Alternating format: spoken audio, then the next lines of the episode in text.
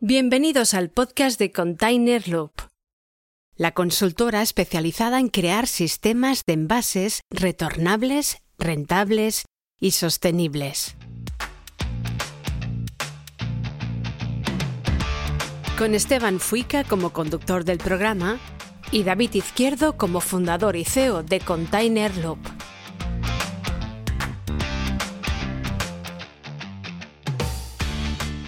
En este podcast hablamos sobre la importancia que tiene la economía circular en la industria.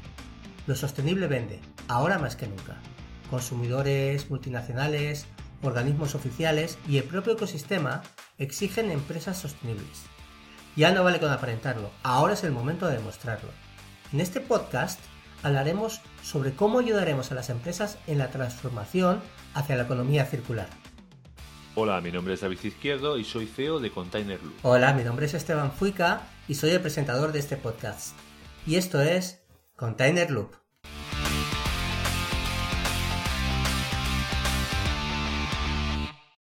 En el podcast de hoy hablaremos de cómo hacen las cadenas de supermercados como Mercadona, Consum, Lidl y otras muchas para intentar ser más sostenibles con envases retornables. Según una noticia del periódico El País, Mercadona facturó 24.500 millones de euros en 2020, siendo la empresa que más factura de España por delante de Repsol, que facturó 17.000 millones de euros.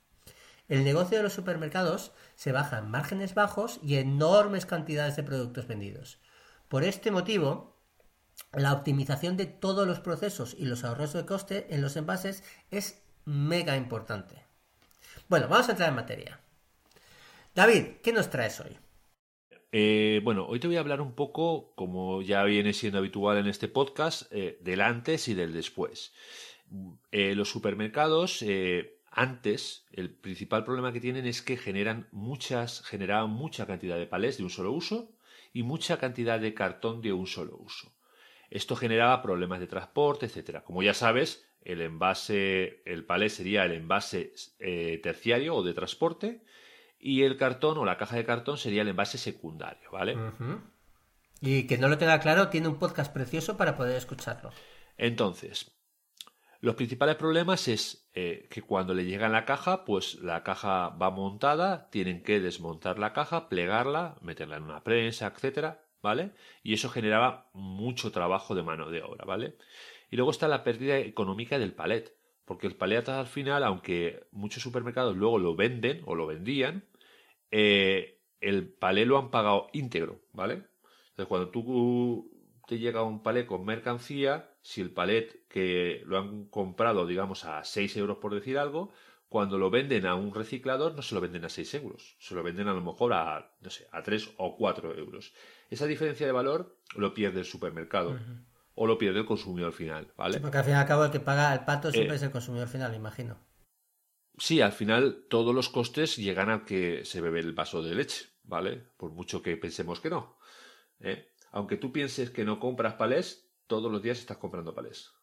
Bueno, ¿qué sucede? Eh, empresas, por ejemplo, como Mercadona, empiezan a crecer enormemente. Se empieza a crear toda la red de supermercados de Mercadona y empiezan a crecer a lo bestia.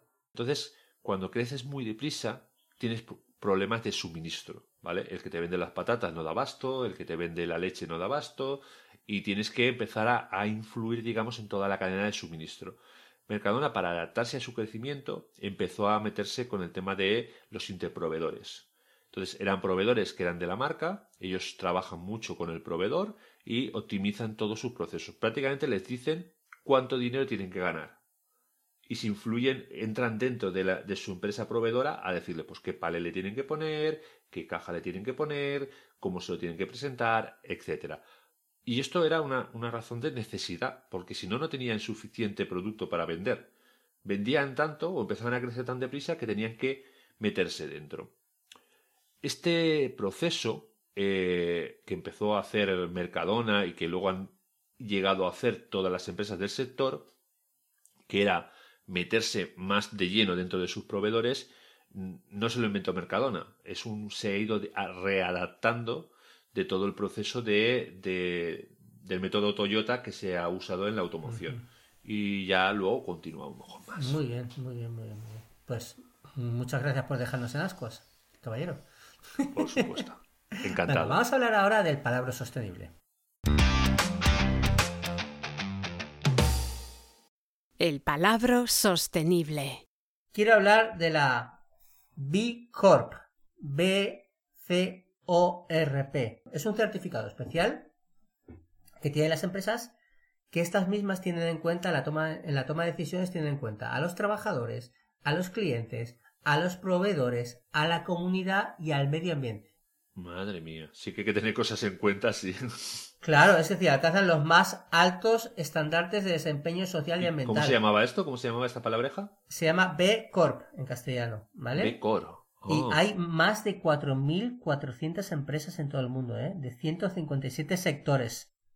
Madre mía. En 77 países hay. O sea, imagínate. Entonces, lo, lo que hacen es, claro, no solo son buenas para el medio ambiente, también desempeñan, tienen un desempeño social, ¿no? Son responsables, tienen transparencia pública, todo lo que ponen es transparente, tienen en cuenta las decisiones de todo el mundo. La verdad es que son empresas muy interesantes. Y el palabra es B Corp, de Corp. corporación, me imagino. Yo no se lo cuentes esto a mi hijo, que si, si se entera de que tiene que tener también voz y voto en las decisiones, me la va a liar, ¿eh? ¿Te imaginas en el cole eh, la profesora? Bueno, vamos a hacer mañana un examen. Perdón, esto es una comparación BICOP y vamos a decir entre todos qué se va a hacer. Todos los niños. Por favor, no se, no se lo cuentes. Ya me cuesta bastante negociar con él. vale, vale. Vale, ¿tienes otra o, o voy yo? A ver, te toca, te toca. Hostia, es que me ha puesto el listón muy alto. Ah, Yo tengo una palabreja también, se llama SDDR. Muy bien. ¿Y ¿A que no te significa las siglas? ¿Sig- ¿Significa? Sistema de depósito, devolución y retorno. Ah, muy bien.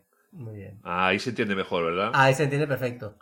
Bueno, pues básicamente eh, los sistemas de depósito, devolución y retorno son sistemas donde los consumidores que compran un producto pagan una pequeña cantidad de dinero que le reembolsan cuando devuelven el, el producto en envase.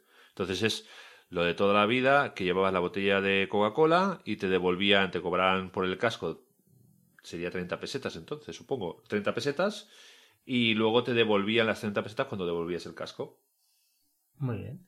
Muy bien. ¿Vale? Eso se puede hacer con el casco o se puede hacer con, con un contenedor, Claro, por de ejemplo. hecho, a- a- hubo un podcast que hablaste de una empresa de Barcelona que hacían bols, que creo que utilizan ese sistema, ¿no? Vale. Sí, algo así. Sería un sector de depósito. O sea, te cobran una cantidad, digamos, y si la devuelves, te devuelven la cantidad. ¿Sabes dónde se usa mucho esto también? ¿Dónde? En la construcción. Ah, amigo. Curioso, eso no sabías No, tú. no sabía, no. Si tú compras un palé de cemento, en la factura te cobran eh, 15 euros por el palé. Y cuando tú le devuelves el palé, te devuelven los 15 euros. Eso está muy bien. En la construcción se usa un montón. Es un sector donde, donde más se usa este sistema para los palés, por ejemplo.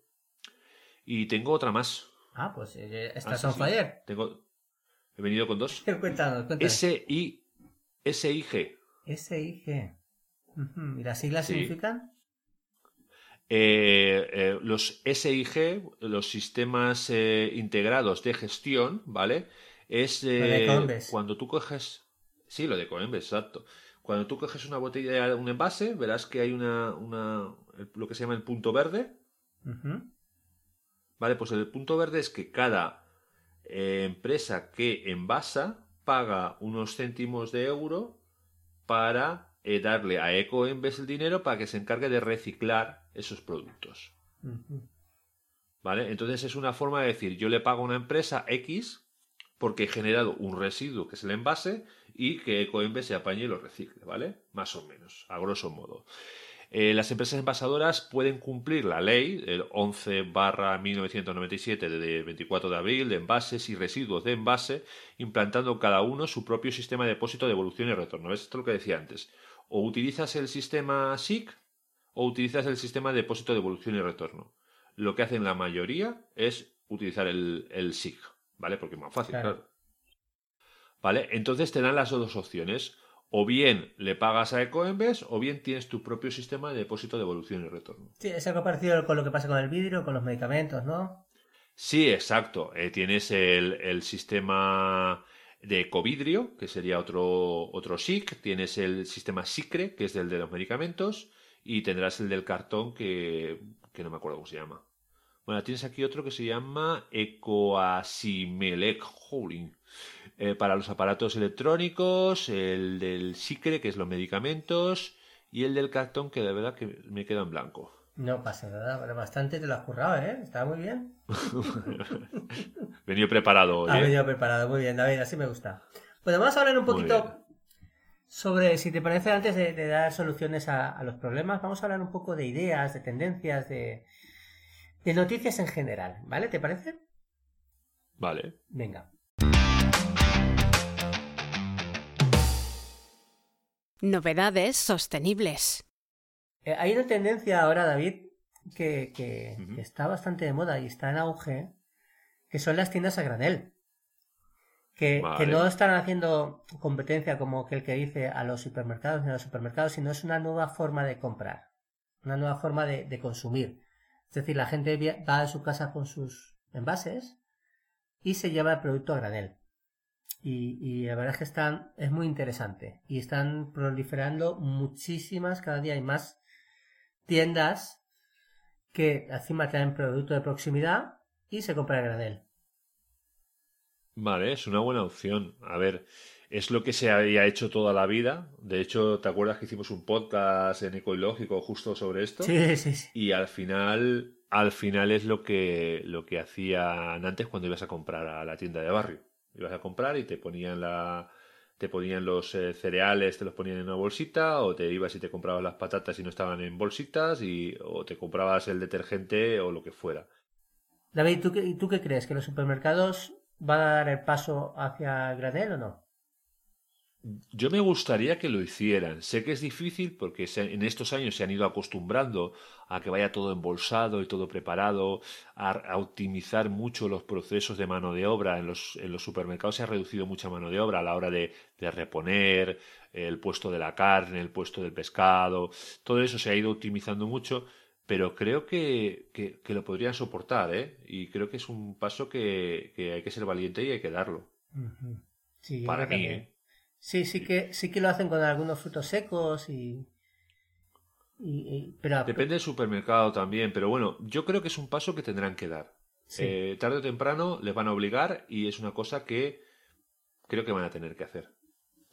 Pues sí. Bueno, caballero, vamos al momento Cabi la B. Vale, Venga, vamos. correcto.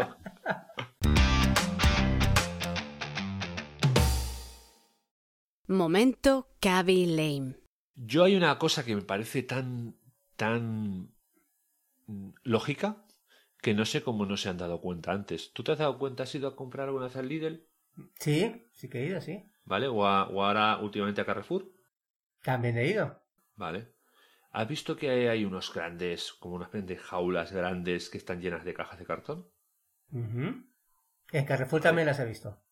En Carrefour también, correcto. Están a, a la salida de las cajas.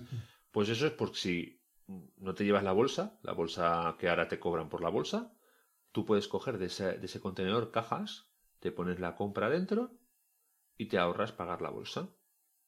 Muy bien. Y- Están generando, eh, tienen dos cosas. Primera, se ahorran tener que meter esa caja de cartón en el compactador o en la prensa o transportarla, etcétera, porque se la lleva el cliente. claro. Y el cliente se ahorra la, comprar la bolsa y se ahorra generar un residuo que es una bolsa. Entonces yo cuando voy a, a Lidl, por ejemplo, pues si no tengo bolsas, pues lo meto dentro de una caja de cartón.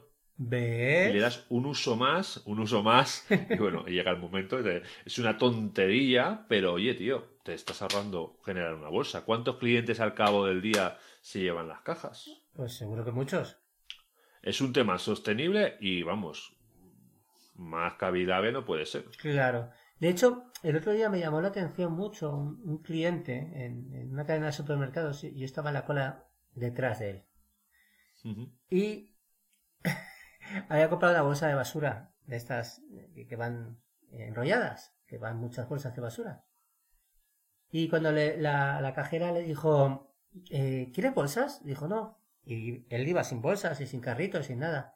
Entonces cogió la bolsa de basura, la abrió ahí, lo primero que pasó, y empezó a reutilizar la bolsa que, que las había comprado para, supongo que para, para tirar la basura, a meter la comida ahí. Y sus bolsas fueron sus propias bolsas compradas, las de basura, para llevar la comida. Bueno, y un, un hombre también listo, ¿no? ¿No? Sí, aprovechó el espacio. Hasta la bolsa de basura dos veces. Claro, claro, y luego supongo que quitaría la comida en casa y las reutilizaría para lo que realmente valen, ¿no? Que para, para tirar los Mucha de la desperdicios. compra, mucha de la compra, sobre todo los envases, acabarían en el mismo sitio. Correcto. Sí. o sea Y que se ha transportado dos veces. es una idea, mira, bastante cavilame. Muy bien, muy bien, muy bien. Yo quiero decir Muy una bien. más que me llama bastante la atención.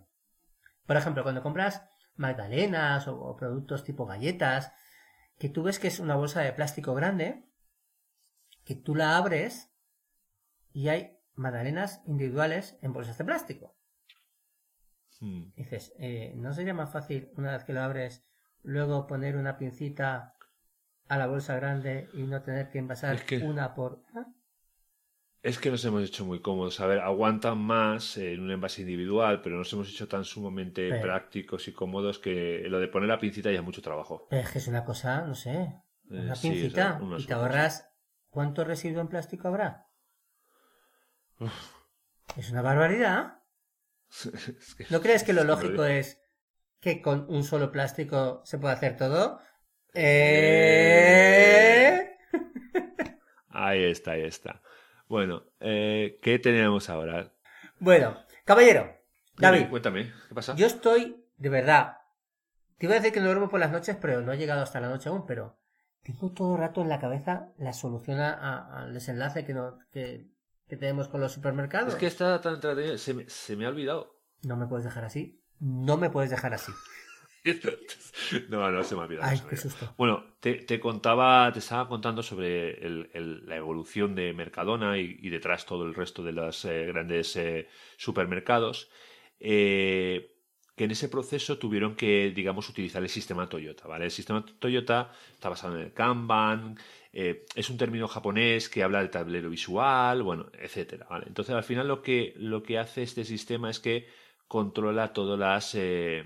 los desperdicios. Es una reducción de desperdicios y ellos consideran desperdicio la mano de obra, el stock, el residuo, los tiempos, etcétera, ¿no?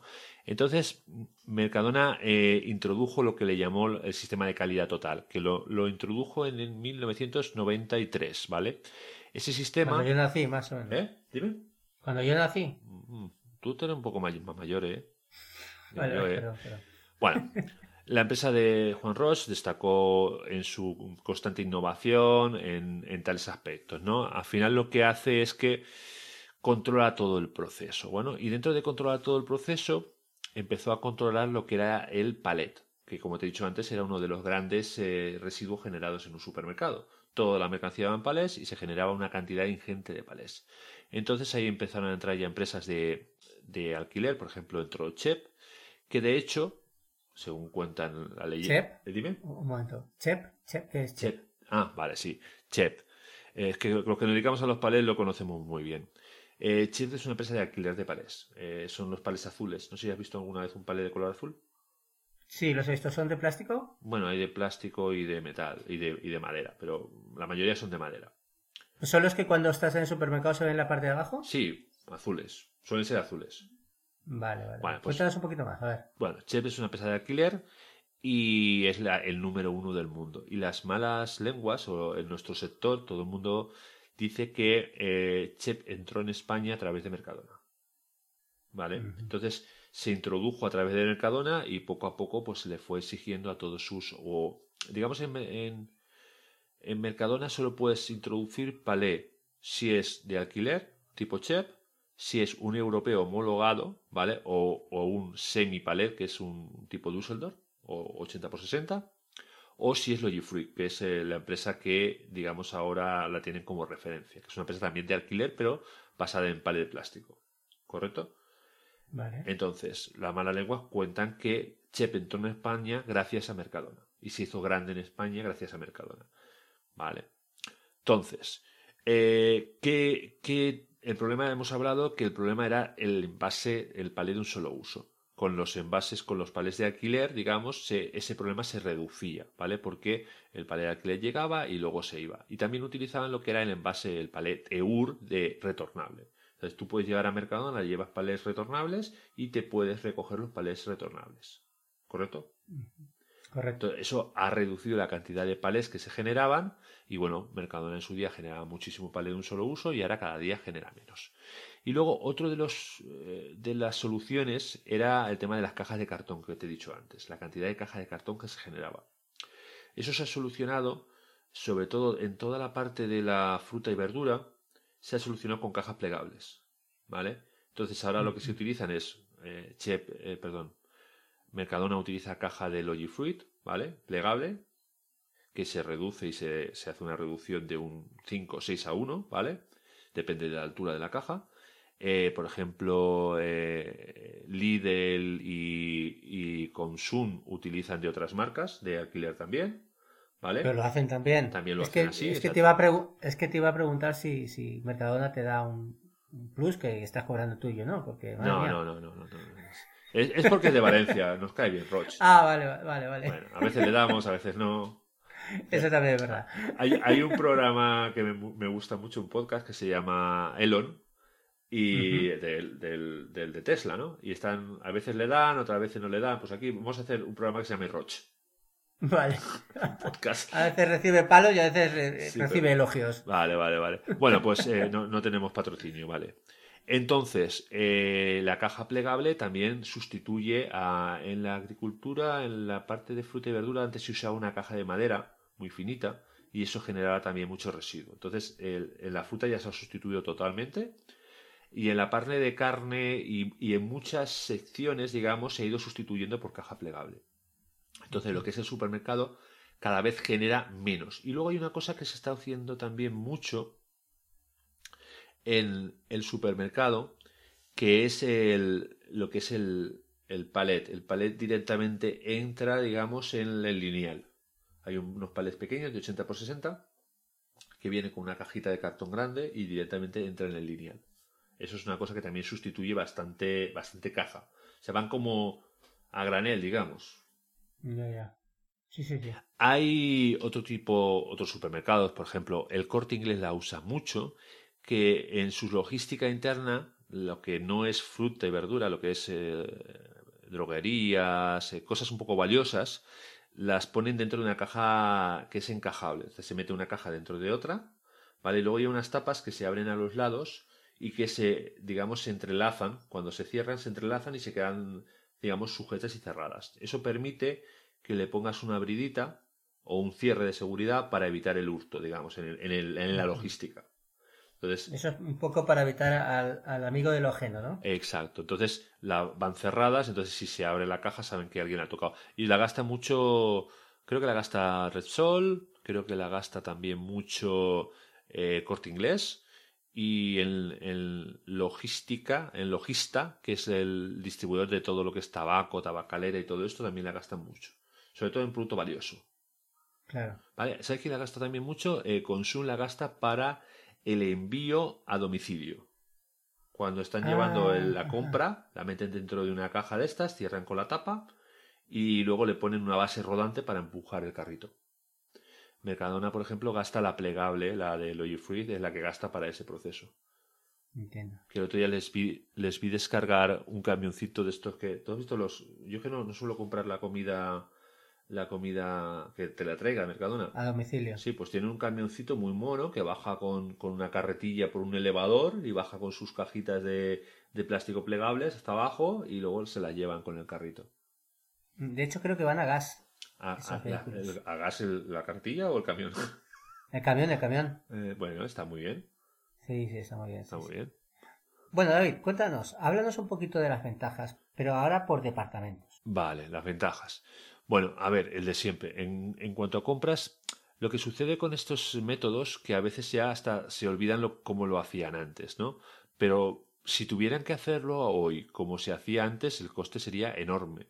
Y tener, tienes que tener en cuenta que los supermercados son sectores en los que el precio eh, es el margen es muy bajo. Entonces es una, es una batalla muy fuerte entre competidores. Entonces está muy optimizado todo ese proceso. Pero esto reduce costes, por supuesto, en compras, que no tienes que comprar todos los envases que al final tiras a la basura los has pagado. Si no los tiras a la basura, pues no los pagas. Y si no los pagas, no los repercutes en el precio que cobra el cliente, ¿correcto? Por lo tanto, también le afecta a finanzas si reduce costes. Sí, exacto. Eso le afecta a finanzas porque reduce costes también. Eh, mejora la producción y aquí estamos en la misma. La producción se realiza en los proveedores del supermercado. También se realiza eh, en el proceso de llenar las estanterías. Entonces, todos esos procesos optimizan costes, tanto en la producción del fabricante, que no tiene que eh, preparar las cajas, digamos, porque son unas cajas plegables, y tanto en la reposición, digamos, de la caja. ¿vale? O sea, para el departamento de producción. Correcto. Luego tenemos el tema de marketing, porque cuanto más sostenible eres, pues más lo puedes aparentar y lo puedes decir. Y luego, pues eh, en el tema de responsabilidad social corporativa también aporta, porque luego tienes que hacer tus balances anuales y reduces la cantidad de residuo que has generado, que los supermercados al final generan mucho menos residuo con estos sistemas. Entonces también le afecta al departamento de medio ambiente en ese mismo Por supuesto. Eh, tienes que llevar tus controles de la cantidad de residuo que generas y es mucho más fácil si no lo generas. Siempre es mejor no generar que generar. Qué bueno. Pues, caballero, muchísimas gracias. Muy bien. Y muchas gracias a todos los que nos escuchan por haber llegado hasta este momento. Bueno, muy bien. Y, habremos aprendido un poco todos. Exactamente. Y ahora cuando vas a comprar ya lo ves con otros ojos. Sí, sí, que, veáis lo difícil y lo complicado que es hacer llegar a cada domicilio la, la compra. Muy bien, muy bien. Pues nada, un saludo grande a, un saludo grande a todos los oyentes y nos vemos en el próximo podcast. Hasta el próximo podcast. Hasta luego. Te recordamos que este podcast forma parte de Container Loop. No olvides suscribirte a los episodios en tu aplicación de podcast o en nuestra web containerloop.com.